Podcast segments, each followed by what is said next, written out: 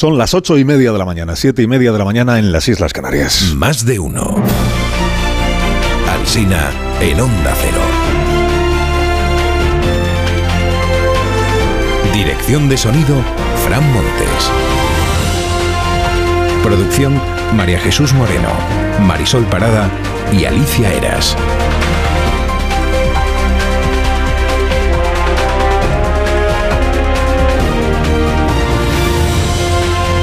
Hasta las 12 y 20 minutos de esta mañana del viernes acompañándoles, lo estamos haciendo desde las 6 en punto, a las 12 y 20 empieza como siempre la programación local y regional en nuestra cadena de emisoras. Hay una empresa japonesa, atención, que premia con días libres a sus empleados que más duerman. Qué maravilla de noticia es esta que le tengo que agradecer a Rocío García Vadillo, que la publica hoy en el, en el diario El Mundo.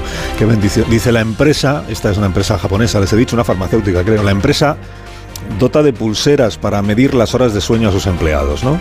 En los dos primeros meses lo que se va viendo es cuántas horas duerme cada día cada uno de los empleados. En los siguientes meses, si consiguen dormir más horas, entonces consiguen días libres de premio. Y ¿qué gana la compañía con esta? Pues eficiencia y productividad, porque bien dormidos rendimos mucho más. Es una lección que tenemos que tener presente esta mañana.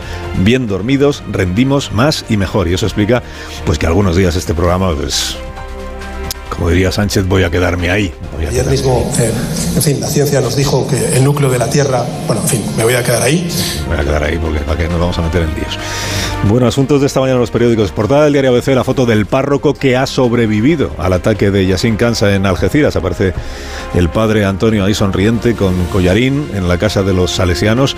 Y Pablo Muñoz recoge en este periódico las impresiones de los familiares del asesino. Que es, eh, la familia vive en, en Castillejos, en Marruecos. Toda la familia tiene problemas psiquiátricos, lo cuentan ellos mismos, los familiares, pero dicen Yassin era el más estable aparentemente de todos nosotros.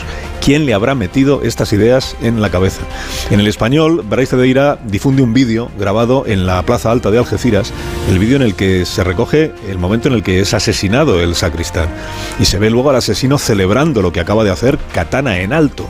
Antes se le ve en el vídeo persiguiendo a Diego, mientras algunos vecinos gritan espantados ante lo que, ante lo que está sucediendo. Es un documento que estremece. ¿no? Sobre el tal Yassin, eh, Yassin eh, dice la razón que tenía propaganda yihadista en casa y que actuó solo.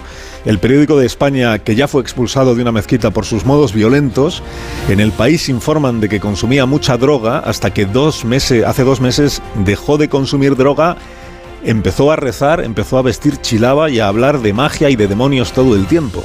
En el mundo dicen que se autorradicalizó, que insultaba a las mujeres por la calle y que era muy activo en Facebook a favor del Daesh. Además aporta este diario un dato sobre yihadistas que han pretendido en los últimos años atentar en nuestro país y que no lo han logrado. Fíjate el dato, desde 2004 hasta hoy han sido neutralizados 1.090 islamistas, más de 300 de ellos han sido condenados. Sobre la situación legal en la que se encontraba este individuo eh, antes del atentado, el confidencial dice que la ley permitía haberle deportado y el español que solo el 3% de las órdenes de expulsión se llegan a ejecutar, solo el 3%. El diario abre con este título. Feijó y Abascal azuzan los mensajes islamófobos tras el ataque de Algeciras. Ignacio Varela escribe en el Confidencial que Feijó se metió incomprensiblemente en un jardín aceptando el marco de la guerra entre religiones y afirmando que hace mucho que los cristianos no matan en nombre de Dios. Ignacio le desmiente recordando la matanza de Utoya en, en Noruega, que es de hace unos pocos años. Federico en el mundo sostiene que las brigadas mediáticas disculpan cualquier atrocidad islamista. Los peores yihadistas son los periodistas. Esto parece una rima de mejor alumna de la Universidad Complutense. Los peores yihadistas son los periodistas. La Vanguardia fue el primer diario que informó en su día de un caso de petición de rebaja de penas por la ley del solo sí es sí, con gran enfado en aquel momento del Ministerio de Igualdad. Decía alarmismo y todo aquello. Bueno, pues hoy titula La Vanguardia en portada. La ley del solo sí libera en Lleida a un depredador de 37 años con 17 violaciones. Queda libre seis meses antes de lo que tocaba y cada vez que ha pisado este individuo la calle ha reincidido. Dice Jordi Juan, el director de La Vanguardia, en un mensaje dirigido al Ministerio de Igualdad, es hora de rectificar. Zelensky pide aviones de combate para acompañar a los tanques que va a recibir. Está ya el presidente ucraniano en la siguiente pantalla, mientras el gobierno de España todavía no ha resuelto la anterior. Entregaremos los Leopard que están en desuso desde hace 10 años en Zaragoza, bueno, algunos de ellos, y siempre que puedan ponerse a punto, dijo ayer la ministra. No, si los carros de combate les pasa lo mismo que a los coches. Que si los dejas 10 años aparcados y no los mueves, pues lo primero que te genera es la batería. Ha dicho Margarita Robles que es material defensivo, que esto es lo más importante. Material defensivo. Es importante que los ucranianos no tengan que defenderse del material que les que les enviamos. Don Juan Carlos también es noticia esta mañana porque no tiene intención de regresar del todo ya nunca a España. A la noticia de la mudanza a su nueva casa de Abu Dhabi, que ya se ha llevado lo que tenía en, el Palacio de la Zarzuela, se une esta que publica hoy el diario El Mundo. El rey deja de ser contribuyente en España, el rey emérito, y traslada su residencia fiscal a los Emiratos. Dice El Mundo que allí no existe el IRPF. Es un aliciente. El país le envía un recado hoy a Yone Belarra en su editorial. Leo, dice, eh, si duda la señora Belarra, la ministra, de los precios y de los márgenes con que operan los supermercados, el gobierno del que forma parte dispone de las herramientas para vigilar la competencia. Y añade el país, la voluntad de buscar enemigos para estimular el voto del nosotros contra ellos puede dejar por el camino más víctimas de las necesarias. Cuenta, por cierto, este periódico que Yolanda Díaz va a buscar el apoyo de 15 partidos para la coalición Sumar. ¿Qué dice 15? Solo 15. En la vanguardia entrevistan a Colboni, el candidato del PSC a la alcaldía de Barcelona. Ha sido tres años teniente de alcalde número dos de Ada Colau. Y declara, o alcalde o nada, yo no seré el segundo de nadie. Es inevitable sentir ternura al leer su declaración a lo César Borgia, o alcalde o nada. Fernando Nega, que es gallego, revela que en el almuerzo que celebraron gallegos ilustres la semana pasada en Madrid, o esta no recuerdo, habló Conde Pumpido. No cuenta qué dijo Conde Pumpido, el presidente del Constitucional, pero sí dice Fernando que Rajoy una vez terminó Pumpido, apostilló, dijo, por fin alguien que habla con sentido común. O se entiende que dijo Pumpido lo mismo que opina Rajoy, porque eso es a lo que se llama en España sentido común, a que, a que te den la razón. Y, y termino, se estrena hoy la película La ballena, con Brendan Fraser, engordadísimo. Hay elogios hoy en los periódicos a su talento interpretativo y este título que es el más grueso del día, que corresponde a la crítica de Oti Rodríguez Marchante en el ABC. Este es el título. Brendan Fraser llega hasta lo magro dentro de su saco de grasa. Es una crítica a favor, ¿eh? No se crean.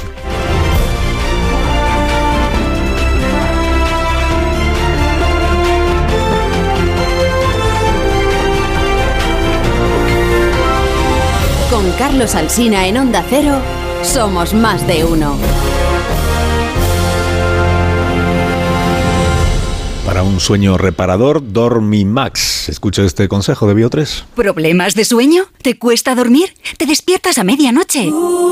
Dormimax, la solución eficaz y segura para un sueño reparador. Dormimax, comprimido bicapa. Capa 1, con melatonina y triptófano, efecto inmediato para conciliar el sueño. Y capa 2, con valeriana, melisa y amapola, acción prolongada para evitar despertares nocturnos. Dormimax contribuye a disminuir el tiempo necesario para conciliar el sueño. Dormimax, de laboratorio Laboratorios Bio3. 50 años de experiencia en tu farmacia.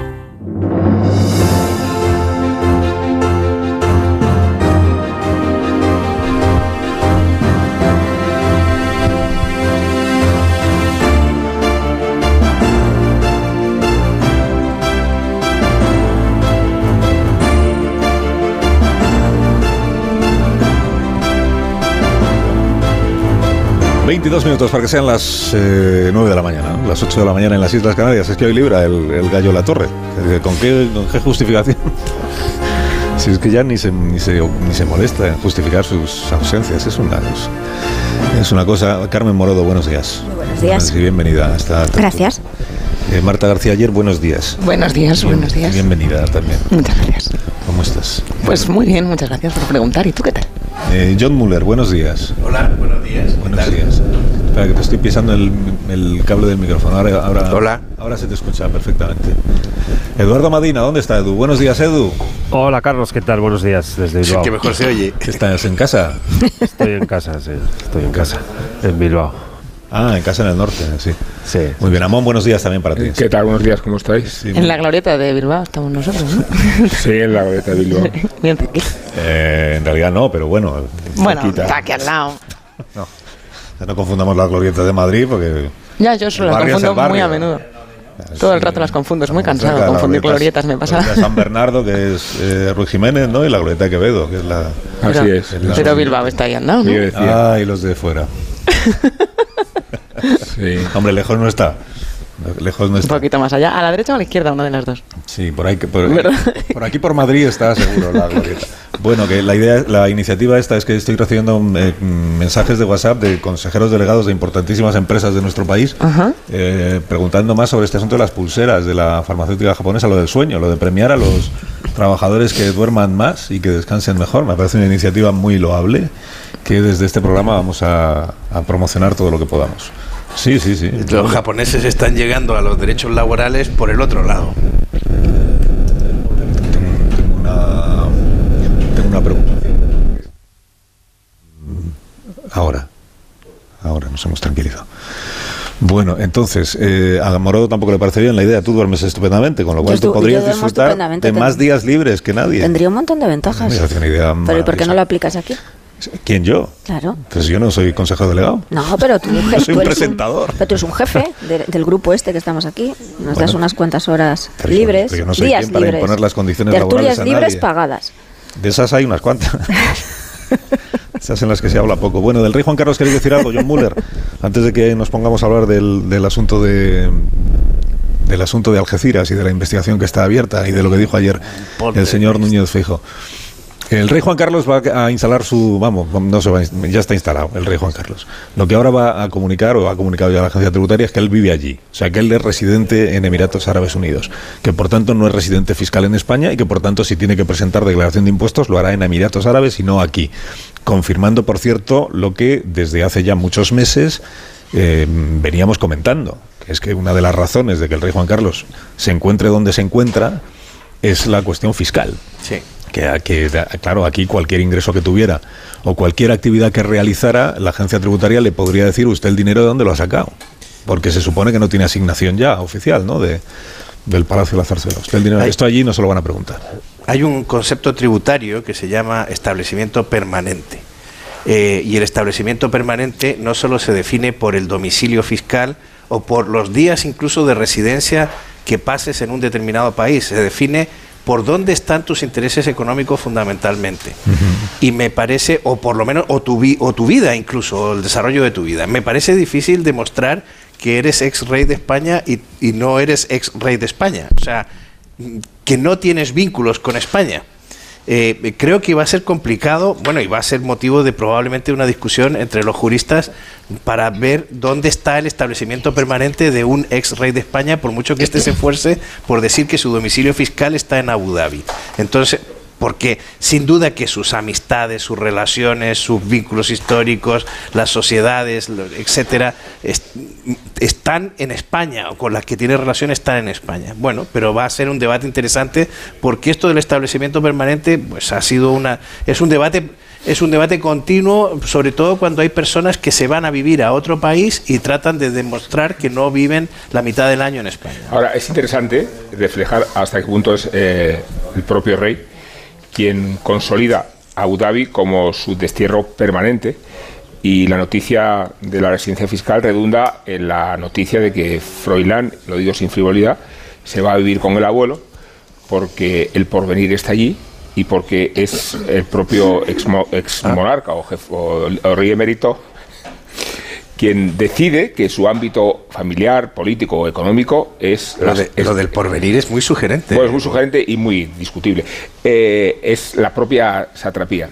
Luego, si el propio rey establece ese lugar como su espacio natural, es mucho más difícil cada vez que pueda regresar. Yo, yo me acordaba el otro día de, de el funeral de Constantino y de la estupefacción con que el propio monarca emérito, o como queramos llamarlo, asistía a un funeral de un coetáneo que vivía en una situación anómala, el enterramiento en un país que era finalmente el suyo, del que fue rey, pero del que fue más o menos extirpado eh, con la llegada de la República y del régimen democrático que se volvió después, ¿no? De hecho, el paréntesis de la Junta atroz militar.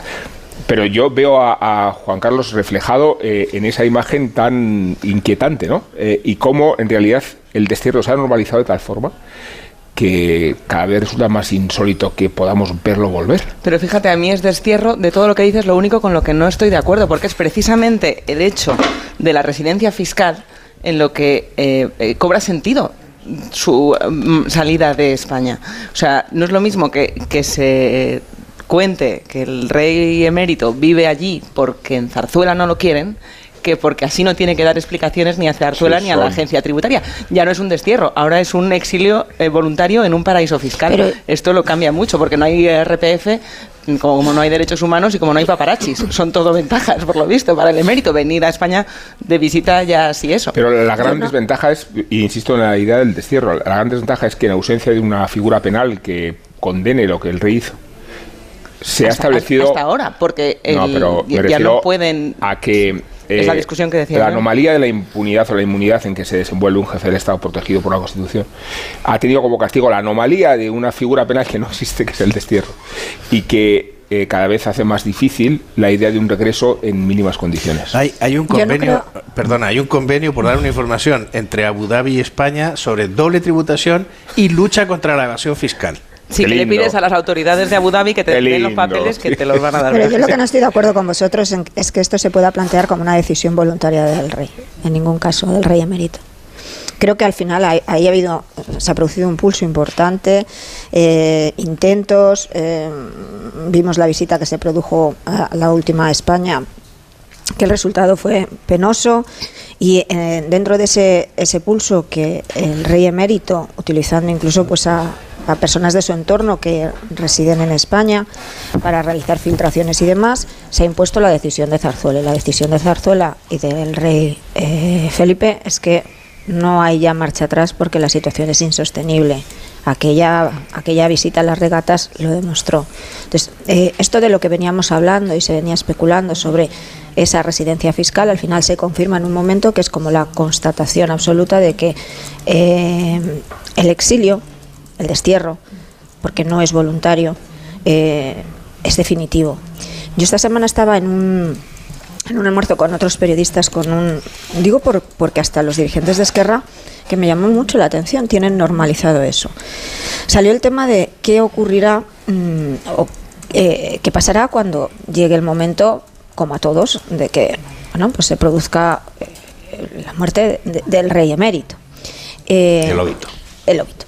El dirigente, este importante dirigente de Esquerra, es decir, hasta los independentistas, asumen o dan por hecho que incluso aunque esté fuera, se, le- se celebrará un funeral de Estado, igual que en el caso de, él ponía el ejemplo, en el caso de Puyol, con todo lo que hay acumulado, mm, todo lo que ha pasado, también se le brindará en Cataluña. Estas son palabras de ellos, un funeral de Funeral Estado. de Estado Puyol, no me lo pierdo.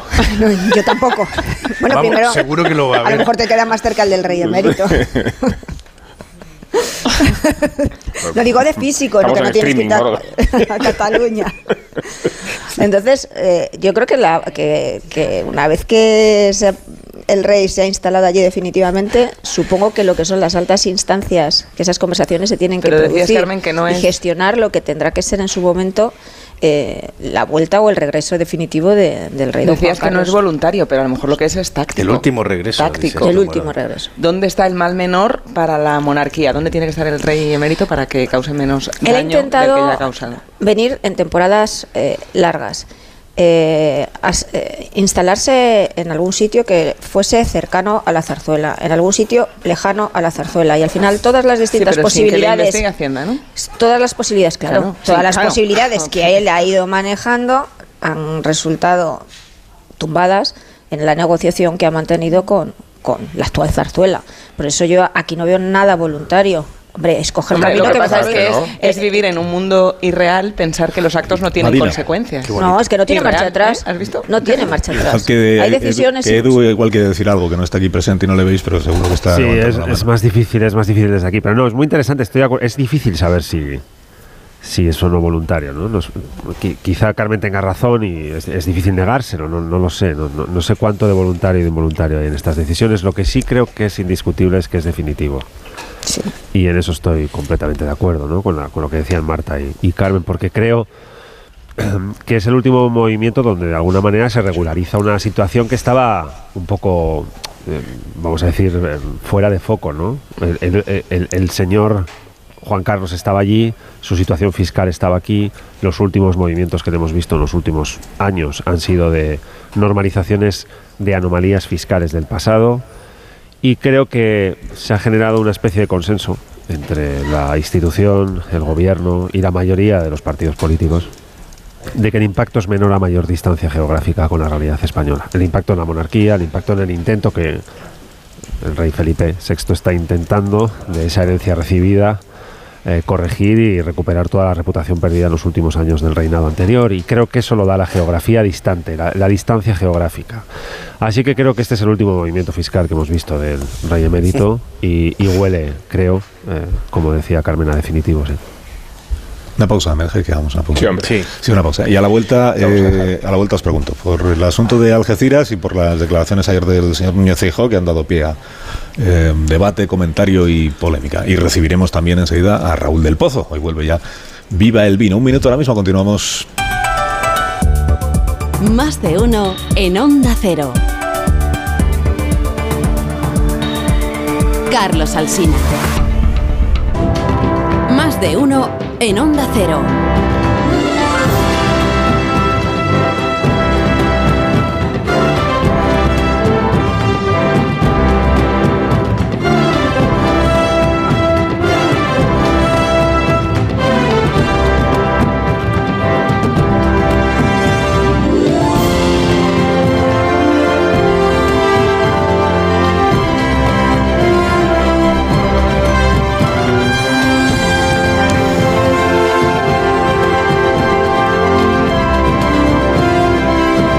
Minutos para que sean las nueve de la mañana, una hora menos en las Islas Canarias, con Morodo, con Madina, con García ayer, con Amón y con Müller. Estamos analizando las noticias de la mañana. Eh, ¿Quién quiere abrir eh, ronda de intervenciones sobre las declaraciones de Núñez Feijó, que es uno de los asuntos polémicos? Yo por alusiones jornada- balcánicas. Por alusiones. eh, Balcánicas. Es que eh, ¿Cómo por alusiones? me, me sorprendió mucho. Un poco forzado. No, he forzado nada. Eh, es que recordaba antes que en la guerra de Bosnia hubo 250.000 muertos. Eh, me refiero por citar un capítulo escabroso donde la religión jugó un papel decisivo, no porque tuvieran particular fe los croatas, los serbios y los musulmanes, sino porque se enfatizó el rasgo identitario de la religión ortodoxa, la católica y la musulmana para disparetar una- un conflicto que ha sido el más grave en la historia de Europa desde la Segunda Guerra Mundial. Y para situar el debate lejos de este partidismo religioso con que Núñez Feijóo se aferra a, las teorías más disparatadas de la identidad. Aquí lo que se defiende es el laicismo.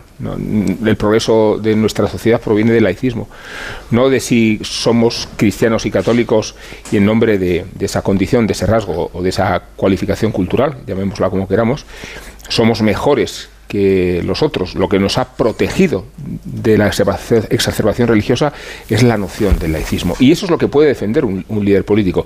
Más todavía cuando el episodio de Algeciras, que ya conocemos, trasciende por completo la Guerra Santa y no identifica siquiera un organismo yihadista eh, amparado por una estructura. Estamos ante la actuación delirante de un pirado con ideas islamistas inequívocas, pero que no puede tomarse como ejemplo de la Guerra Santa en la que Núñez Feijóo incurrió ayer redundando en las teorías más extremas de, Vox. Por eso creo que Núñez Feijóo no desarrolló ni pensó bien su discurso cuando se dirigió con tanta frivolidad a esta idea de cuántos siglos llevamos sin los cristianos sin matar a nadie en nombre de Dios. Eh, el, el mérito de la civilización occidental es, por llamarla así, la consolidación del laicismo y dejar a Dios fuera de la guerra y dejarlo en la conciencia, no en el campo de batalla. Yo creo que está ah, por la sensibilidad, que estoy co- completamente de acuerdo con Rubén, pero creo que por la sensibilidad del tema que toca es seguramente uno de los errores más graves que ha cometido desde que llegó a la presidencia del Partido Popular. Y lo es por la extraordinaria eh, sensibilidad con la que hay que hablar de estos asuntos y el cuidado que hay que tener con no ver guerras de religiones en el comportamiento individualizado de una persona con, con sus características particulares eh, que, que- que- no plantean un ataque a la religión católica ni a quienes ven la vida en claves cristianas ni nada de eso. No, no- no, se ve ninguna religión ofendida, ni hay por tanto ninguna categorización religiosa, en este caso cristiano-católica, que haya que defender en un atril o en un discurso político. Eh, seguramente nos remite a cuestiones que tienen que ver con seguridad, con el Ministerio de Interior, con la policía, con las extradiciones, con la gestión de las fronteras. Es un debate de otra naturaleza. No, no nos mete en la hermenéutica de las religiones y el comportamiento de quienes las siguen, de las doctrinas más proclives al uso de la violencia y las más proclives a métodos o comportamientos pacíficos y pacifistas. Mezclar eso cuando sabemos que forma parte de la extraordinaria bomba relojería que ha habitado en, en el conjunto, diría, de las democracias europeas y las sociedades europeas, ¿no? donde este debate está presente con mayor o menor intensidad en todas ellas y nuestro país no, ha sido, no está exento ni está virgen de estas circunstancias, debates y de atentados gravísimos que hemos vivido en el país, en, nuestro país de base yihadista, organizada, terrorista, etcétera. Ojo, creo que va a ser es una frase de la que estoy seguro que ya se ha arrepentido hoy por la mañana eh, y si no lo ha hecho va a tener tiempo porque sin duda alguna no, no estuvo bien calibrada ni bien pensada. Fíjate, tuvo tiempo de rectificar eh, por la tarde, que fue lo que se supone que intentó y, y lo empeoró más, Sí. porque no, no aclaró qué es lo que quería decir, o peor aún, lo aclaró y quedó la ambigüedad de que sí entendía que había un nosotros y un ellos. Y, y eso es muy preocupante porque a lo mejor no tiene tanto de lapsus como de estrategia política en un momento de competición con, con Vox, que ha hecho mensajes ayer abiertamente racistas, abiertamente xenófobos y claramente incitando a la confrontación de religiones sin ningún tapujo. Lo que pasa es que no debatimos sobre ello porque ni nos sorprende ni dice nada de ellos que no sepamos. Entonces, a mí me queda la duda, la inquietud, más allá de que, por supuesto, totalmente de acuerdo, Edu, es el, el de los mayores errores Sí. que ha cometido, eh, si es un error o forma parte de una estrategia totalmente contradictoria con la idea de moderación y de sentido de Estado que se le espera tanto al Partido Popular como a Núñez Feijó. Mm, hablaba Rubén, me parece muy interesante la idea de la conformación de identidades, de cómo se pueden hasta generar de manera artificial el nosotros y el, y el ellos. Y, y claro, ayer Feijó hablaba para un nosotros, que entiendo que son los, los católicos, los, los votantes eh, que, con los que quiere que se identifique su partido. Y, y, sin embargo tiene absolutamente nada que ver con lo sucedido en Algeciras. No estaba, nadie estaba hablando de la identidad católica, ni, de, ni del laicismo, ni de nada por el estilo. Claro. Eh, podíamos utilizar un nosotros y un ellos con la salud mental como eje, por ejemplo. Claro. Eh, estigmatizaría a las personas con problemas de salud mental porque mucha gente lidia con ellos y no se convierte en un psicópata asesino. Pero eh, forma parte del, del debate también. Tenemos como sociedad las herramientas suficientes para que a la gente especialmente vulnerable o el debate con la pobreza la extrema pobreza eh, que hace más vulnerable a la gente a la radicalización el desarraigo. Dónde está el nosotros y dónde está el ellos creo que eh, es muy fácil construir una identidad artificial y claramente aquí estamos en ante un hoy. A ver, Morodo, en A ver, minoría. sí, porque mm, a ver, mm, yo creo que tenemos un problema de yihadismo global. Esto vamos a hablar con las, o sea, mm, simplemente hablar con los servicios de inteligencia o con las fuerzas de seguridad del Estado, de los hermanos musulmanes al Daesh. En Europa eh, hemos sufrido eh, duros golpes y, y la prevención sigue estando ahí y nuestros servicios de inteligencia, nuestras fuerzas de seguridad del Estado lo tienen colocado como un elemento como un elemento rojo ¿no? dentro del mapa de, de amenazas. Yo puedes, es, mm, o sea, se puede decir de otra manera, a lo mejor, pero que es evidente que tenemos o que nos enfrentamos a un integrismo yihadista y no hay un terrorismo católico en estos momentos, a mí me parece que eso es así. Pero ¿por qué hay que añadir que no hay un terrorismo católico? Esto es lo que no entiendo. Pero, ¿Y por qué no hay que decirlo? ¿Cuál es el problema? Yo no por- estoy. porque no es a mí terminar que os he estado escuchando. ¿Con No es el debate porque tú consideras que no tiene que ser el debate. estamos discrepando, eh, Claro, claro. No, pero digo, porque tú consideras que no tiene que ser el debate. Yo no, lo, yo no, ve- no lo veo como un problema de una guerra No, de que- religiones y donde sí me parece, y termino, donde sí que creo en lo que estoy totalmente en desacuerdo es en el hecho de que se confunda inmigración con delincuencia, con terrorismo, que ese es el discurso de Vox. Yo por ahí no voy. Eso sí que me parece que es peligroso desde el punto de vista social y de hecho creo que el, el alcalde de, Algeciras fue por allí y sí que se metió en un terreno muy pantanoso, porque por ahí estamos generando un problema de convivencia y más en un sitio como Algeciras, donde en las últimas elecciones generales, precisamente por eso abundan en, en- en ese discurso, Vox fue el partido más votado. Pero que... eh, a, ti no te parecerá bien que se establezca una comparación entre religiones, puede venir o no venir al caso, pero creo que lo que es- está diciendo el señor Feijó sí que se corresponde con un análisis objetivo de la, de la situación en la que existe, o sea, de la situación que hay entre el yihadismo, entendido como integrismo, que no estoy confundiendo la religión islámica con el hecho de que dentro de lo que es el movimiento desautorizo la analogía. católico haya grupos terroristas que lo defienden a Müller- día de hoy de esa manera vale. tan radical. Déjalo que desautorice.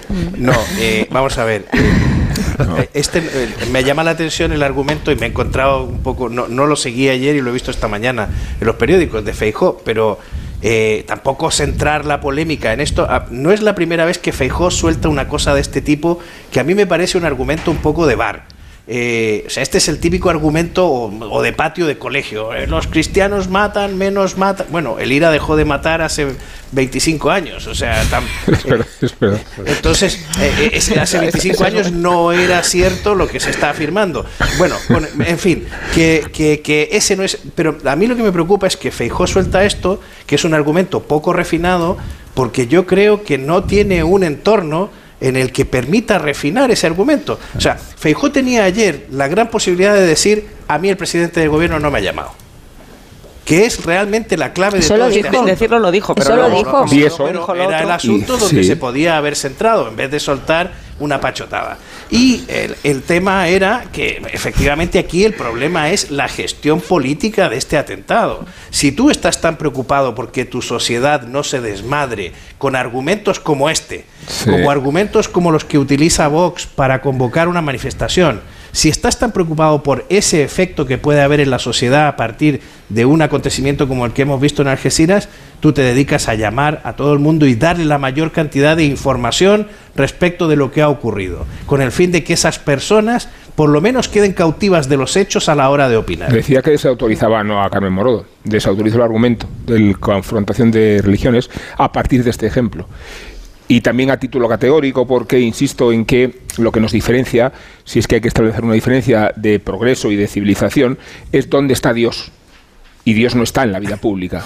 Tiene que estar en la vida íntima de la conciencia. Lo, lo que entendemos por cristianismo, en realidad tendríamos que decir laicismo conseguido conseguido gracias al esfuerzo de arrinconar las pretensiones temporales del cristianismo y del catolicismo. pero lo que y ya sé que el cristianismo contiene rasgos. Que yo soy en mi- Espera. estoy yo en Es que minoría, no contestar. sin Perdona. has dicho. Bueno, vale, no, no, no, pero perdona, el laicismo proviene de corregir ciertas derivas eh, eh, confesionales que todavía perviven en algunos partidos, por cierto. Y después, es un muy mal ejemplo este, para tomar como, mm, hacer una metonimia con eh, el caso que nos ocupa. Si hubiera sido un atentado, podríamos estar en ese escenario.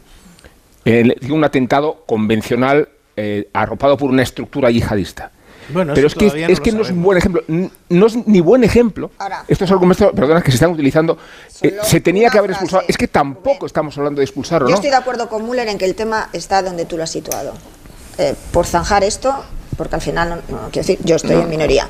Eh, eh, insisto, yo no entendí esas declaraciones como que se estuviese planteando que hay una guerra de, de- de religiones y creo que simplificándolo mucho, que puede parecer un argumento de bar, pero creo que la opinión pública conecta con ese, eh, Pues sí. con ese argumento de Claro, bar. que la opinión pues, pública pues está lo- una razón para no exponerla, ¿Y ¿no? Si vamos al bar, Porque la opinión Por pública eso tiene que estar equivocada y nosotros tenemos que tener la razón. Pero ¿quién es el nombre de la No, Biblia. el bar no- el bar nunca fue el espacio En nombre de la Biblia. aseado nombre no de la Biblia, hoy de la Biblia, no se mata en nombre del Corán, sí. Pero Ahora, sí, volviendo pero- a lo tuyo, ya, y ya volvéis a, a- a- a cuestionarme todo lo que estoy diciendo. No. Lo que, lo que es muy, muy relevante en lo que está sucediendo en este caso es que lo que pone en evidencia, que es lo que tú apuntabas, no es que no llamas el presidente del gobierno, sino que tú preguntas y te enteras que esto no ha habido ningún gobierno democrático que se haya sostenido en ese mismo sistema de gestión con la oposición que hace casi un año, 11 meses, en, las que, en los que entre el gobierno y el principal partido de la oposición, y no digo con fotos ni con publicitándolo, sino que a nivel con los niveles que tiene que ser, que son discretos, reservados, eh, entre presidencia y el gobierno, como ha existido toda la vida de Dios Pero- entre todos los gobiernos, haya un canal de comunicación sobre los grandes temas de Carmen, Estado. Carmen. que eso no exista quiere decir que no están cumpliendo con sus responsabilidades institucionales por las que les pagamos. Pero déjame Y nos afecta a cosa. todos, más allá del debate, de la polémica y del cosa, argumentito del bar. Contamos el vosotros. PIB, Sí. hacemos una pausa, Eh, saludamos a Raúl. Y si alguien mata en nombre de la Biblia, ¿qué? Eh, reaccionarías diciendo, fíjate, un loco loco ha matado en nombre de la No, Biblia. Claro. es que aquí no estamos hablando de locos. de- Las déjame, matanzas de pistoleros Carmen, americanas. No, no. hay un problema. tenemos un Si problema quieres, de si quieres yihadismo confrontar integrista. el problema de yihadismo integrista que hay en Europa, confróntalo con otro problema que tenemos, Claro. que es el problema del integrismo de la extrema derecha en Europa, que en Alemania ya lo consideran la mayor, el mayor eh, peligro que hay ahora mismo para que sigan las fuerzas Si de seguridad negar No, Carmen, déjame terminar, por favor. hay Carmen, ¿Quién, quién niega Carmen, la existencia no del yihadismo? Estamos, a estamos como para negarlo. Carmen, vamos- por cómo vamos a favor, negar una No me evidencia? Hagas trampas. eso. Carmen, no me hagas trampas. Nadie está negando que exista el Por yihadismo. favor. Lo que te digo es que si quieres analizar un problema, confróntalo con otro problema que sí existe. Existe Pero- el problema de la extrema derecha que se organiza como eh, terrorismo. Ya en, en Alemania lo están investigando muchísimo y se ha desarticulado. ¿Tiene alguna tiene relevancia? ¿Tiene alguna relevancia que esas personas de extrema derecha sean cristianas? ¿Tiene Pero alguna? ¿tiene, alguna, ¿tiene algo que ver en este debate el No, problema de los populismos a derecha e izquierda? ¿Tiene la algo que extrema ver? derecha y la extrema izquierda en, en el conjunto europeo, ¿qué Voy tiene que PIB. ver? Si lo que estáis cuestionando es que se puede hacer esta referencia porque se entiende que como una guerra de religiones. Yo no lo valoro la como una guerra de religiones, sino como una descripción insistido en que por favor de la no se haga situación. exactamente esto. No, Hay que ser- yo no, creo que haya no. dicho. No, no, no. Ha dicho lo que estoy diciendo. Yo creo que esto no hay que plantearlo como una guerra de religiones. Pero no que entiendo que lo que haya dicho el líder del PP es plantear O sea, una no oposición una entre los católicos son los buenos por y favor los que quede- musulmanes son los malos, porque en ningún momento ha hablado de musulmanes ni de religión islámica, sino del yihadismo Ha dicho integrista. que, que todas las religiones son iguales, pero que la mía me mata menos. No, ¿No? no, no, no, yo no ¿Dónde entendido está la religión pero bueno, en la esfera Pausa. social? ¿Dónde está la religión? Esa es la conquista del laicismo. Yo la quiero fuera. Es- luego hablemos del laicismo, de verdad. Sí, sí, de ahí no estoy de acuerdo. No hablemos del Dios nuestro vengador cuando nos conviene. Yo no tengo Dios. Ah, bueno, tú eres un sin Dios, yo tampoco. Pausa. que tenemos que contar el dato del PIB, el dato adelantado que se acaba de difundir, el PIB en el año 2022, la economía española creció un 5 y medio por ciento, me parece. Eh, Ignacio Rodríguez Burgos, buenos días. Hola, muy buenos días. Pues así es, la economía española creció el año pasado un 5,5%, que es bastante más de lo que esperaba el gobierno, un 1,1% más de lo que esperaba el gobierno, y supone repetir el crecimiento económico del 2021, el 5,5%. Y esto es así porque en el último trimestre del año la economía española eh, Respecto al trimestre anterior, avanzó un 0,2% economía. El Ministerio de Economía afirma que prácticamente con este dato se ha recuperado el nivel de la economía española que había anterior a la pandemia de la COVID. Resaltan en los datos eh, que a pesar de la inflación, de la alta inflación que golpea a las familias, eh, sobre todo en la cesta de la compra, pues aumenta la demanda nacional, el consumo se incrementa un 2,6%, aunque en el último trimestre, y esto es importante, eh, cae alrededor del 2%. También resalta la mejora de las exportaciones que, que superan las exportaciones, eh, superan las dificultades por la guerra en Ucrania, por la que están pasando los principales clientes y socios europeos. En cuanto al empleo, pues aquí hay datos mixtos.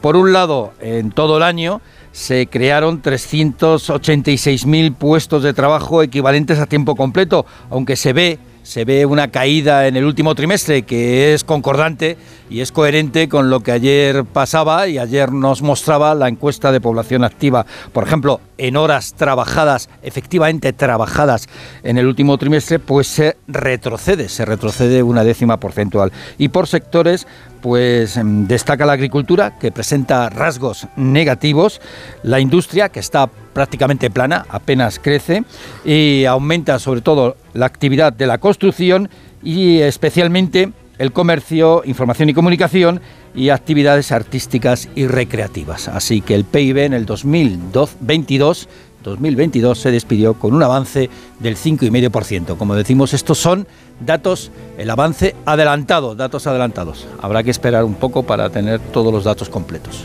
Gracias, Ignacio Rodríguez Burgos. Y que tengas muy buen día. Muchas gracias, un abrazo. Muy buen día. Luego le pediré una valoración a John Muller si se anima a hacerla sobre el dato del PIB que acabamos de conocer. Pero tengo esperando ya a Raúl del Pozo porque es viernes y los viernes en este programa celebramos la presencia de Raúl y celebramos el, el vino. Eh, Raúl del Pozo, ¿estás ahí? Buenos días. Sí, señor. Buenos Estoy días, ¿cómo estás? Bien, Solo bien. Bueno. bien. Bueno, está en el taller unos días, pero está, estoy bien. Uh, bueno, pero ya has salido del taller, Sí, te, habrán, sí. te habrán dejado como nuevo.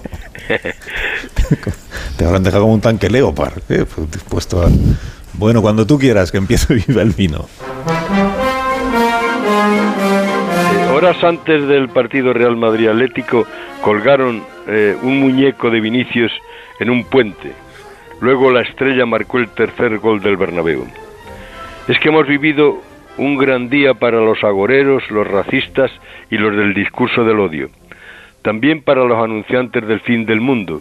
Rusia amenaza con bombas atómicas y hay miles de hombres de turbante dispuestos a inmolarse por Alá, mientras la Tierra ha dejado de girar como solía. Primero fueron las pandemias, los tsunamis, los volcanes, la guerra de Ucrania, la inflación. Ahora se ha frenado el núcleo de la Tierra nada menos, que es una matriosca con un planeta donde eh, se mueve a sus anchas otro planeta más pequeño, una esfera de hierro y níquel que gira en sentido contrario a la superficie de la Tierra. Hay un desajuste asombroso que hará que un día sea la milésima de segundo más corto, pero que afectará a la larga al clima y al nivel de los mares.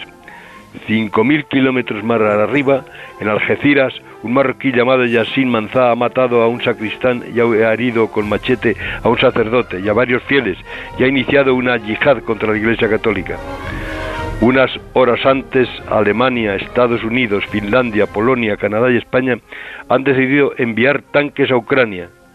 Europa, por fin, ha pisado la línea roja. Europa y la OTAN han pisado la línea roja.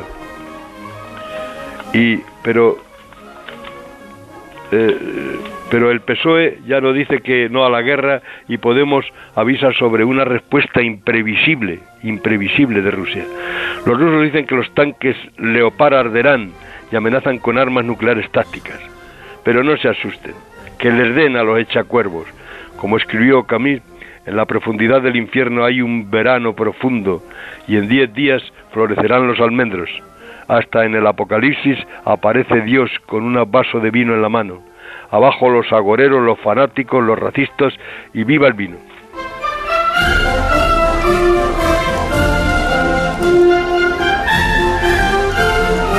Te deseo que tengas un fin de semana espléndido, Raúl del Pozo. Un abrazo, que viene. Carlos. Adiós, adiós, cuidado que va a colgar. Atención. Muy bien. Moderado. Impecable. Suavidad, qué gusto. Qué gusto. Y 16 las 9, una pausa, una, una hora menos en Canarias. Hacemos una pausa y enseguida, eh, es que aún no hemos eh, agradecido a nuestro anfitrión de esta mañana que nos haya abierto las puertas de este centro. Así que enseguida, enseguida lo haremos. Un minuto, la seguimos. Más de uno. Onda Cero.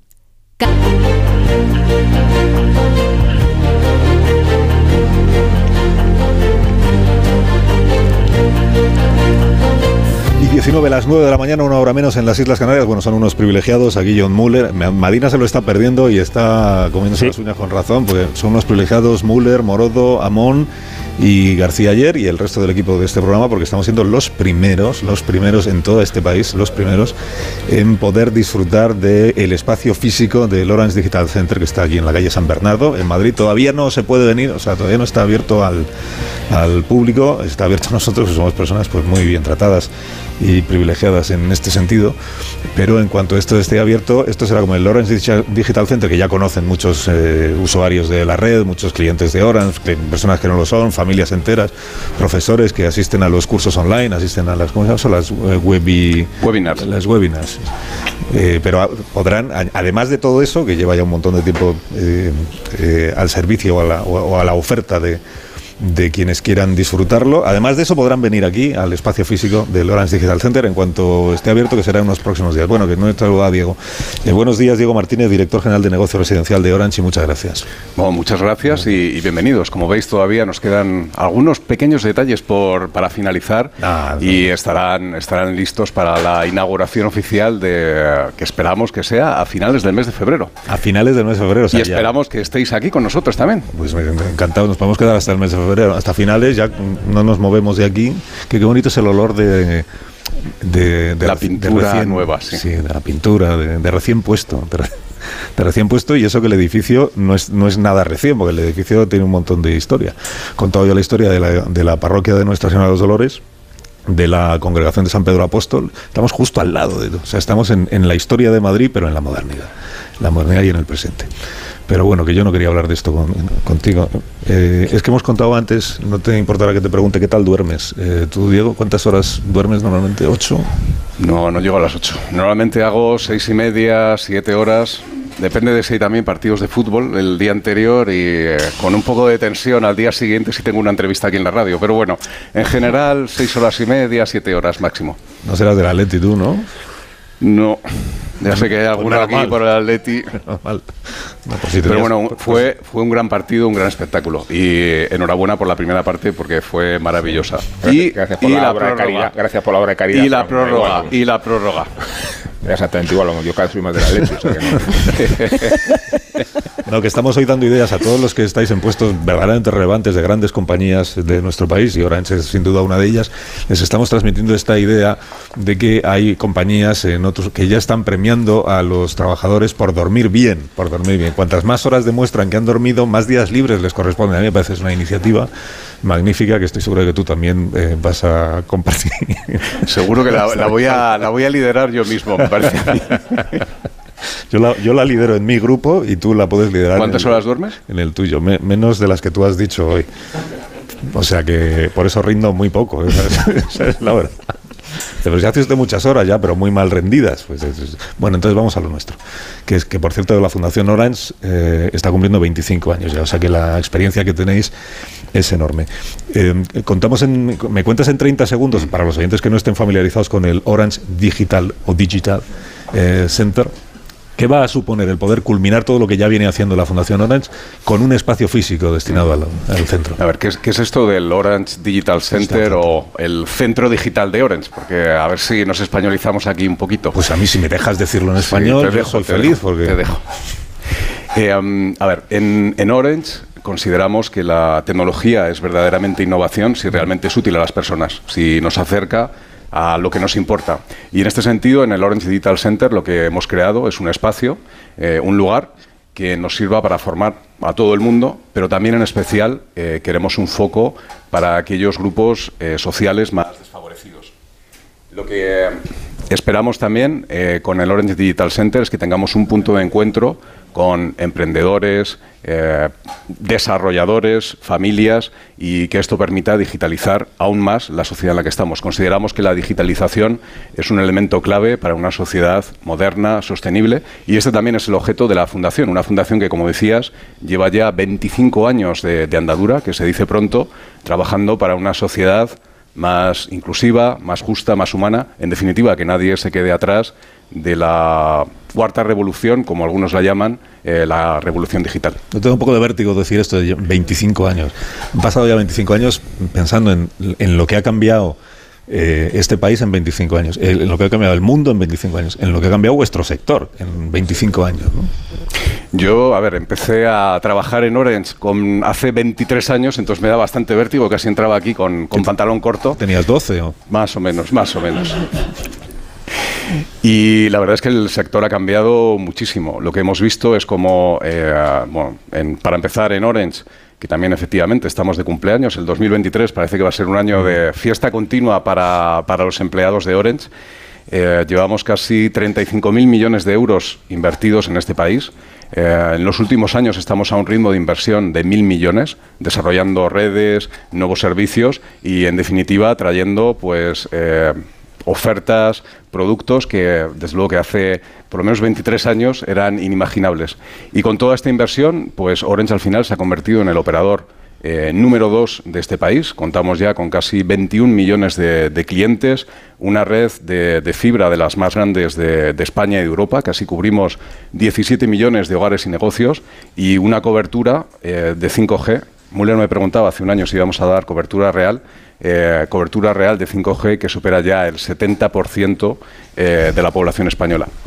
Con lo cual, pues yo diría que eh, una inversión tecnológica muy fuerte, una creación también de empleo, porque somos eh, la contribución que tenemos a la creación de empleo y al PIB nacional es fuerte. Tenemos casi eh, 6.500 personas, 6.500 empleados en, en plantilla, eh, 40.000 que trabajan para nuestros diferentes proveedores y socios. En definitiva, un contribuidor y un actor fuerte a, a la economía de este país. ¿Y qué os queda por hacer entonces para los próximos 25 años? Nos queda, nos queda mucho. Yo diría que, para empezar, tenemos quizás un reto como sector. En estos 25 años hemos visto cómo las telecomunicaciones se volvían eh, cada vez más esenciales en nuestras vidas.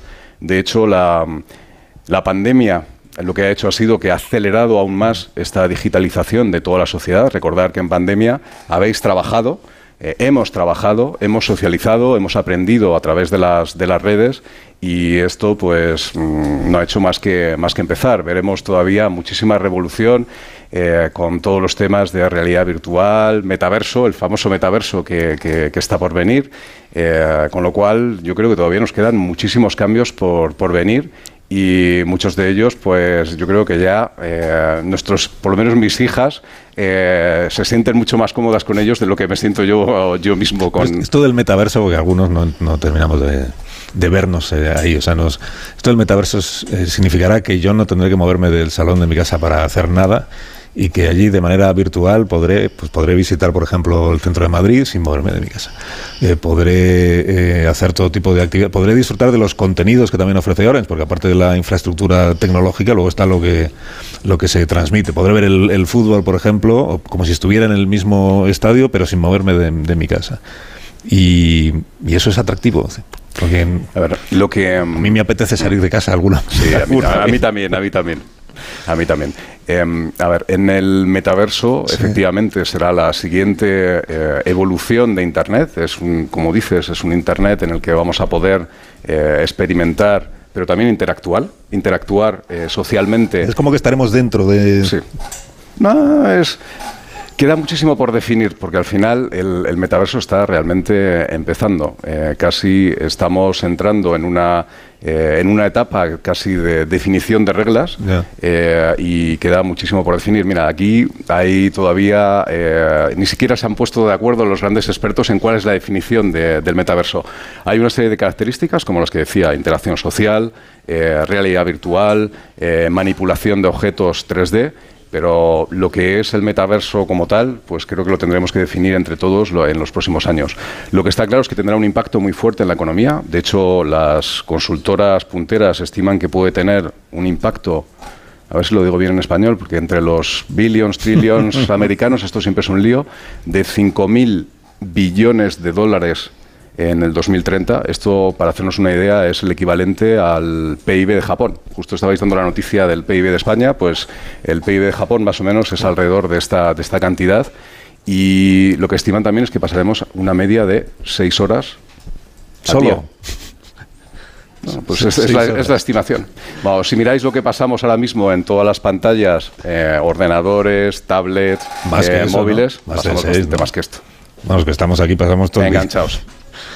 Todo el día menos el rato que estamos eh, durmiendo y como dormimos poco, pues, pues todo el día. Estoy pensando en, las personas mayores, eh, Diego. Porque, por ejemplo, hemos asistido en los últimos tiempos a personas que decían, eh, en los bancos, por ejemplo, como está todo cada vez más, hay más eh, tecnología, hay menos asistencia personal y entonces lo, pa- lo pasan mal porque les cuesta más ponerse, a, ponerse al día con la tecnología. Vosotros en las tiendas de Orange ofrecéis el, el servicio de, tenéis talleres para personas mayores, ¿no? Para que puedan ir entrando, pues, bueno, o, o desarrollándose o manejándose cada vez mejor en el terreno de las nuevas tecnologías para no quedarse fuera. Esto de la brecha de, de la brecha de la edad, ¿no? Que los que vamos estando ya cada vez más cerca de la edad de jubilación, Müller ni te cuento, pues es un tema que nos va interesando cada vez más. En esos talleres que ¿Qué ofrecéis vosotros a los mayores? A ver, lo que, mm, lo que hemos visto en, en los últimos años es que la- el rol de las tiendas ha evolucionado muchísimo. Las tiendas, por supuesto, tienen una dimensión de venta, es un lugar donde, donde vendemos, pero también tiene una dimensión de atención, donde damos soporte a todos nuestros clientes, eh, clarificamos dudas. Y hay una tercera dimensión también que es experimentar, que puedan, eh, en general, pues cualquier cliente o no cliente pueda acceder a las nuevas tecnologías y pueda tener un acceso rápido a ellas. Y es precisamente en estas dos dimensiones donde inscribimos la iniciativa que tenemos de talleres para, para personas mayores. Al final lo que hemos visto es que tenemos una población de casi, eso me parece que 10 millones de habitantes por encima de los 65 años y es una población que eh, tiene un verdadero reto de ponerse al día con las eh, con todas las nuevas tecnologías. Hablábamos antes del metaverso. Mi madre, por ejemplo, y me va a matar luego cuando, cuando la vea, eh, me decía hace unos meses, Diego, he, oído que habéis abierto una tienda en el tiramisú. Es lo que había entendido ella en el metaverso. Hay ligera...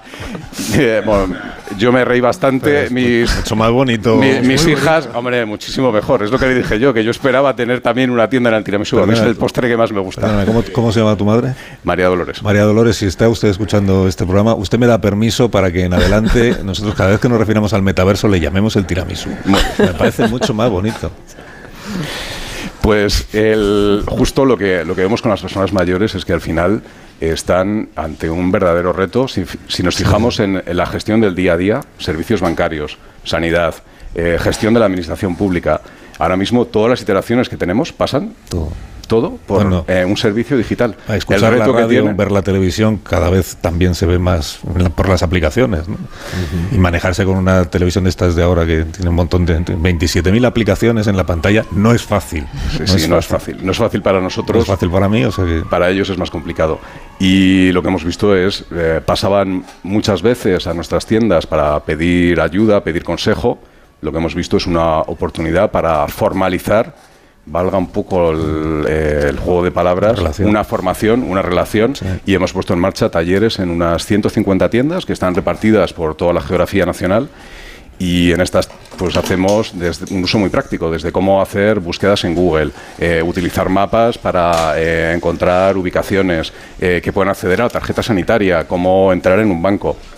Una aplicación muy práctica en la que han pasado ya más de 2.400 personas con aproximadamente una edad media de 73 años y en general un nivel de satisfacción muy muy alto. ¿Y habéis, habéis valorado el papel de los nietos? Ah. Eh, porque eh, yo me he encontrado mucho el caso de gente importante, algunos de ellos que no tienen WhatsApp o no tenían WhatsApp y de pronto descubro que ya tienen. Y a, mu- a Mano todos de les obra pregu- infantil, A todos decir. les pregunto y me dicen los nietos. Es que si no me quedo fuera de lo que dicen mis nietos. Los asesores La, la funcionalidad más demandada en los talleres es WhatsApp, pero y videollamada con los nietos. Claro. Esta es, este es un clásico. No, es eh, los nietos y los hijos también, porque creerme, mis hijas, eh, la capacidad que tienen para entender cómo funciona, por ejemplo, el metaverso. eh, El están tiramisú. totalmente, el tiramisú famoso, sí, es verdad. están totalmente expuestas a nuevas tecnologías. La realidad virtual para ellos es algo que es totalmente intuitivo y racional. Nosotros nos mareamos. ¿Tú no, ¿Tú no crees que, que con la prisa que se dio Facebook, sobre todo Zuckerberg, a la hora de, de- de plantear el metaverso, secuestró el término? ¿No sería mejor ya pasarnos al tiramisú directamente? Sí, claramente. Le voy a decir a mi madre que lo patente, lo registre No, y yo no, creo que tenemos ahí una oportunidad de negocio interesante. Diego, y, y hablando de personas mayores, quería preguntarte también por los más jóvenes, que a veces pensamos que por ser nativos digitales, por saber manejar bien el móvil, ya saben todo lo que hay que saber de tecnología. Y hablando de formación, como es España el país con más paro juvenil de Europa, a veces se, se- se me los pies cada vez que os oigo en las tecnológicas decir que buscáis talento y no lo encontráis en España, que faltan jóvenes formados en determinadas áreas. ¿Qué es lo que hay que estudiar? ¿Cuáles son las competencias que tienen que tener los jóvenes para saber que van a encontrar trabajo seguro? Las nuevas tecnologías, desde luego que son un, es un filón para, para encontrar empleo y de hecho en el Orange Digital Center en el que estamos, o el centro digital de Orange, tenemos eh, una escuela de código eh, donde los jóvenes pueden venir, pueden aprender. Y esto Programación para mí, es la clave. programación es uno de los elementos clave para la capacidad para eh, traducir a código lo que queremos hacer, lo que queremos desarrollar, es uno de los elementos fundamentales. Capacidades digitales, capacidades web, capacidades de ciberseguridad son áreas donde todas las compañías, y ya no solo las tecnológicas, estamos demandando constantemente perfiles de trabajo, ahí no hay paro. Y la gente no tan joven, aunque seamos jóvenes todavía, de 40, 50 años, eh, también tienen ocasión de reciclarse en estas competencias. Sí, yo de hecho estoy aprendiendo a... me estoy poniendo al día porque ya aprendí programación, pero todavía estaba con Basic y con C++ hace mil años y me estoy poniendo al día con Python y Scratch, con mis hijas, de, de nuevo. Basic y COBOL era, ¿no? O sea, Sí, sí, Basic, COBOL, COBOL, sí, C++. pero- Pero Python se lo puedes pedir a ChatGPT que programe Que por ti. Y es, eh, eso sí que me parece un hallazgo. El chat BT, BT es la inteligencia artificial esa. Sí, que ese chat que ha puesto Open. eh, Eso hay que mejorarlo. Hay que mejorarlo Hay que para, bautizarlo para las tonterías manera. que lo usa la gente, que es hacerle preguntas y tratar de Ah, que le haga los trabajos. Pero, pero si tú le pides a ChatGPT que te programe un bot eh, con lenguaje Python, que por ejemplo yo no A ver quién te ha entendido, vosotros, Sí, traducción pero- simultánea, por favor. Hay que pedirle, hay que pedirle a María Quiero Dolores que subtítulos ponga en otro checo, nombre aunque sea. Yo- yo estoy a punto ¿Cómo es de la frase? ¿Cómo es la frase? John, ¿cómo era la frase? Es que me ha encantado. En su condición ininteligible. ¿Cómo Si era? tú le pides al chat GPT, que te programe un bot, en lenguaje el Python, pues me quedo hace. con la vida de Brian. sí. Esta es la brecha, la brecha, el, que va, el que va a jubilar es Amón. No, pero yo, Sí, sí, yo soy analógico. Si el otro día me compré un tocadiscos, no digo más. Sí, es verdad. Pero sin Bluetooth, además. Como, que me tiene escandalizada eso de que fuera sin Bluetooth. Se ve que es analógico, aquí le tiene. Sí, llevo Con el- 10 con minutos para poner la contraseña, no digo Lo peor es que me pides a mí que te la comparta. y Llevo diciendo que ok todo el tiempo. Pues no la voy a decir en voz alta, pero vamos, es una contraseña como todo lo que hace ahora, es bien facilito para... Sí, sí, fáciles, pero si soy yo el torpe. Uno, uno, dos, enseño. tres, cuatro, ¿cuál es? Casi, casi. No, Casi. invitados. Ah, Por favor.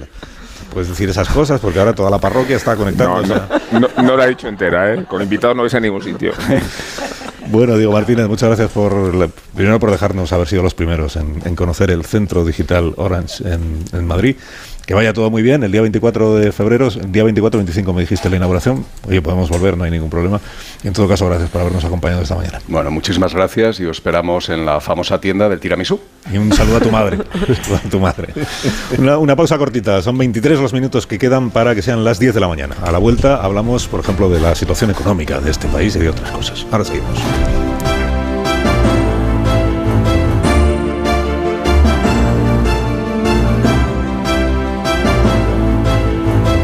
De uno. Onda Cero. Carlos Alsi. Más de uno. En Onda Cero.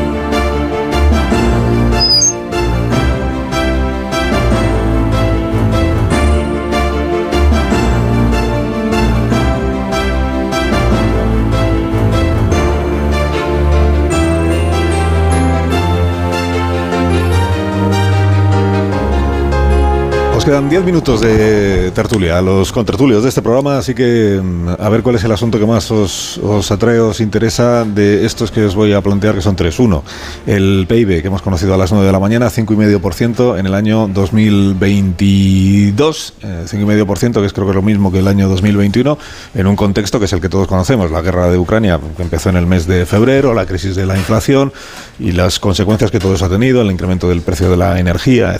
Ese es un tema. Otro, eh, tanques, eh, Leopard. eh, los tanques que finalmente los que vamos a intentar darles a los ucranianos, porque aún no sabemos si se va a poder, son los que estando ahí en el almacén de Zaragoza puedan ser puestos a punto. Y tercer tema, eh, Oriol Junqueras, abogacía del Estado. Dice la abogacía, rebájenle la, inhabilitación a este ciudadano en aplicación del nuevo delito de malversación. Dice la Fiscalía, no hay motivo para modificar la, la inhabilitación. La abogacía del Estado depende del, del Gobierno, a diferencia de la Fiscalía, que es autónoma. ¿Cuál de los tres os, os seduce más? ¿La Müller, la economía? A mí el PIB, obviamente. El PIB, Yo me a pido Marta, tanques, el PIB. tanques, tanques. Tanques Es que no, estoy muy vais- en los tanques. Si solo vais a poder hablar Tanques. sobre un tema. Yo me pido Junqueras. Junqueras, Madina, Yo la economía. economía. Pues, ha por ganado la economía. 2-1-1. Dos, ¿no? uno, uno. Por mayoría Sí, PIB. Sí. Vamos. Vamos Müller, con el PIB. abre plaza. Hombre, el- el dato, el dato, el dato es mejor de lo que se esperaba. Eh, hay una corrección, además, mejora del PIB del, del tercer trimestre, que se había dicho que era 0,1, es 0,2. eh, pero notablemente se, eh, se ve la desaceleración de la economía, cómo la economía ha ido a peor eh, hacia finales de año, ¿no? Pero el dato, hay que decir, porque el gobierno va a sacar pecho con esto, está casi más un punto por encima de sus previsiones presupuestarias, con lo cual eh, es un dato en términos generales que, nominalmente es bueno. No es el dato definitivo y, no nos olvidemos porque tengámoslo presente porque el INE está corrigiendo muchísimo sus, cifras adelantadas. O sea, eh, de hecho está rectificando el, el PIB del tercer trimestre. Eh, ahora, la cifra puede ser buena, pero cuando entramos a los rubros, caray, esto se ve muy mal. La- el desplome del consumo en el último trimestre es muy fuerte, pero es que también se hunden las exportaciones y también cae la inversión. Entonces, en ese escenario eh, es muy difícil pronosticar cómo van a ser las cosas en el futuro. Lo que se confirma y que a mí me congratula, porque de alguna manera lo vengo diciendo desde el verano, es que no vamos a entrar en recesión que se ya se aleja definitivamente la idea de que íbamos a entrar en una recesión porque se sustentaba en la idea de que íbamos a tener un PIB negativo el último trimestre de- del 2022 y probablemente negativo el primero de, de 2023. Con lo cual va a ser difícil que te- tengamos una recesión in- incluso de carácter puramente técnico como lo que se especulaba. Pero qué duda cabe que estamos desacelerando. Ah, y es muy interesante porque al final eh, cae medio punto el número efectivo de horas trabajadas.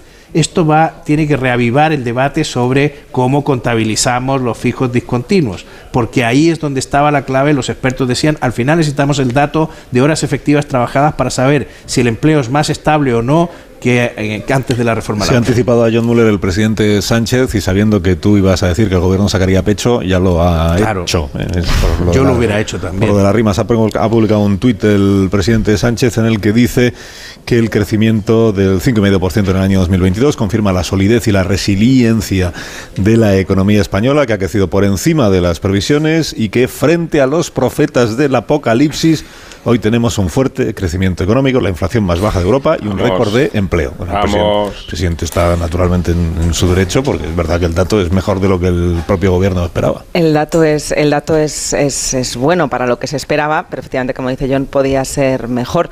Es bueno también que se esté desacelerando la inflación y es una tendencia que veremos si se consolida, pero es ahora mi- mismo donde más preocupación hay. Cuánto más van a subir los precios, cuánto más subirán los tipos y con ellos las hipotecas, porque con ese, eh, esa- ese consumo cayendo eh, puede haber mucho de precaución en los hogares españoles. No se está dejando a lo mejor tanto de consumir eh, porque no se pueda ahora como por lo que vendrá. El miedo a que la revisión de hipoteca suponga un rejón es lo que está contrayendo muchos bolsillos de, de un mayor gasto. Lo que pasa es que el dato de la economía española hay que ponerlo también en contexto con algo que preocupa casi tanto como es lo que van a dejar de subir los precios, que es si van a subir o no los salarios, porque España es una anomalía en eso. Se están subiendo mucho menos los salarios en España. Están cargando los trabajadores con el- la productividad, el aumento de productividad, porque no se están subiendo los salarios y sí está aumentando la rentabilidad de las empresas. Ojo, que ese es otro dato bueno que tenemos. Nos tenemos que ale- alegrar que las empresas estén recuperando rentabilidad perdida durante la pandemia, pero están bajando los costes, aumentando la rentabilidad de las empresas y los salarios todavía no suben. Esto será algo que espero cambiar a lo largo de este año. Pero es verdad que, que, em, si, si me dejas un segundo, Carlos, porque es verdad que la cifra solo nos puede alegrar.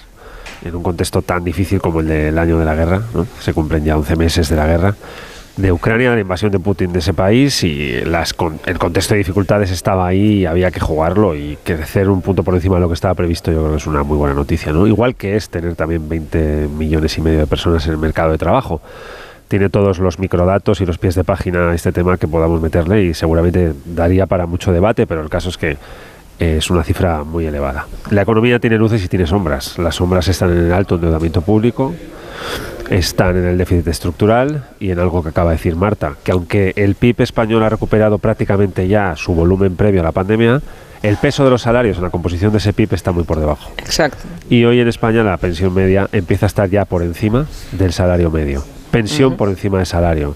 Ojo porque hay avisos que son significativos, que no son menores, que nos alertan de que hay cosas que no están funcionando como deberían, pero el crecimiento de la economía en este año 2022, cuando superan un punto a lo previsto, y aunque los últimos meses estén dando señales que John decía son, bueno, invitan más al pesimismo para los próximos meses, el caso es que el año de la economía española lo ha hecho bien y yo creo que hay que felicitarse, ¿no?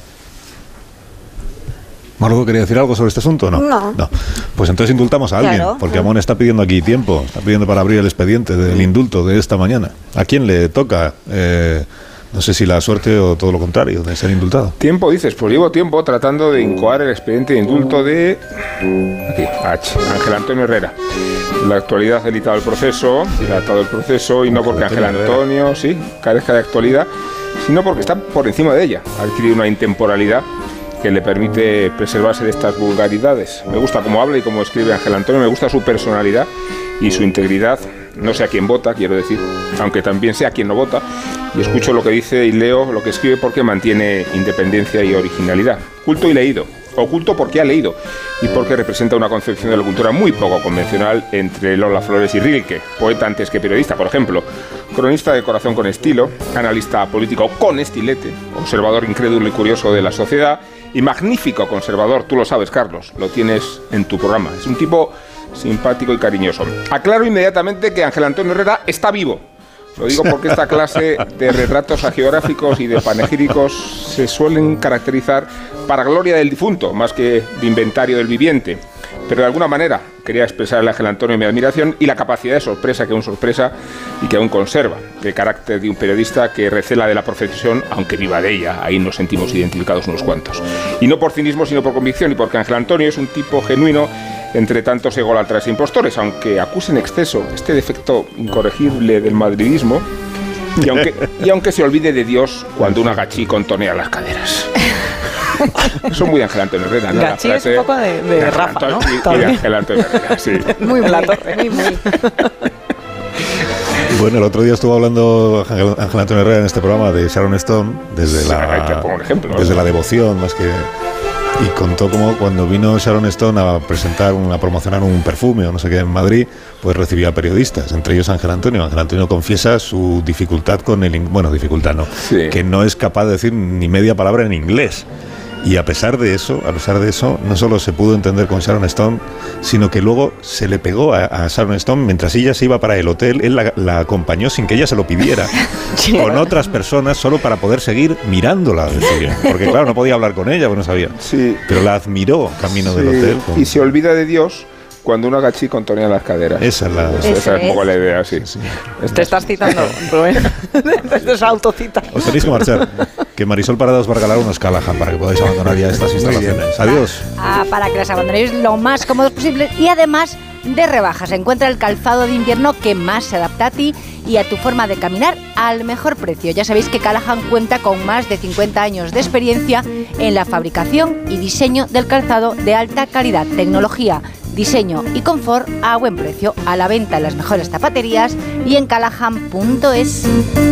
Que tengáis un día estupendo, Morodo. Hasta el próximo día. Adiós. Marta. Hasta el lunes. Hasta el Adiós, lunes. John Muller. Adiós, Gracias por la adiós. visita. Adiós, Madina. Hasta la semana que viene. Gracias, Carlos. Adiós. En cinco minutos contamos las noticias. anyway.